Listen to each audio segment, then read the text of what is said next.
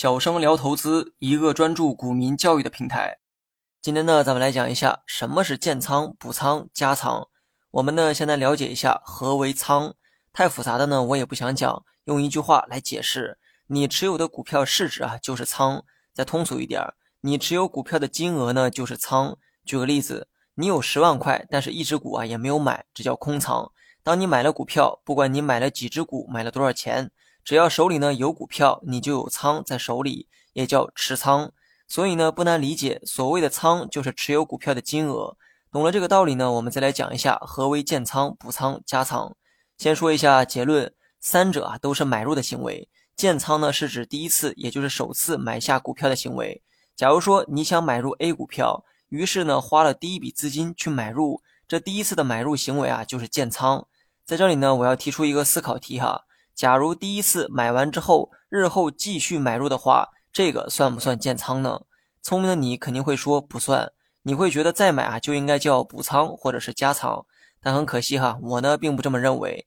第一次买入的行为呢就是建仓，这一点啊毋庸置疑。但日后再买的行为还算不算建仓，那就得看个人的规划。假如说你有十万块，想买入 A 股票五万块，你的计划是最少啊也得持有 A 股票五万块，那就意味着没到五万块之前的买入行为都可以叫建仓。你可能第一次买了两万，这个呢叫建仓。日后呢，又买了三万，这个也叫建仓，学名叫做分批建仓。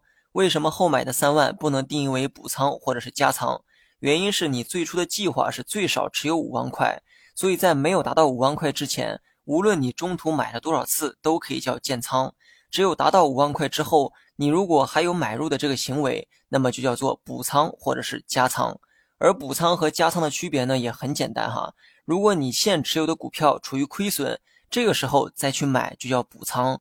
如果现持有的股票处于盈利，此时呢再去买就要加仓。继续用刚才的例子说明一下，你采用分批建仓的方式，已经呢持有了五万块的 A 股票，持有多日后出现了亏损，你为了摊薄成本，于是又买了两万块进去，买的这两万就是补仓。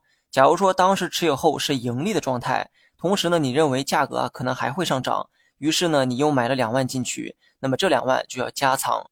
那么一句话总结一下，在亏损的基础上买入的行为叫补仓，在盈利的基础上买入的行为叫加仓。好了，本期节目就到这里，详细内容你也可以在节目下方查看文字稿件。